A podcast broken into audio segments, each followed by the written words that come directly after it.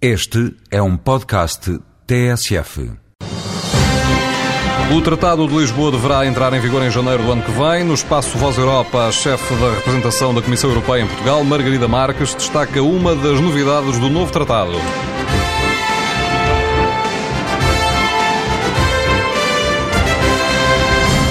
Gostaria de destacar, sobretudo, o papel dos Parlamentos Nacionais, que é exatamente nesse esforço de aproximar as instituições europeias dos cidadãos. Os Parlamentos Nacionais passam a ter um papel mais importante, passam a ser ouvidos formalmente durante o processo de decisão e, em princípio, não devem ser adotadas decisões que sejam, que tenham uma oposição forte por parte do número significativo de Parlamentos Nacionais dos Estados-membros.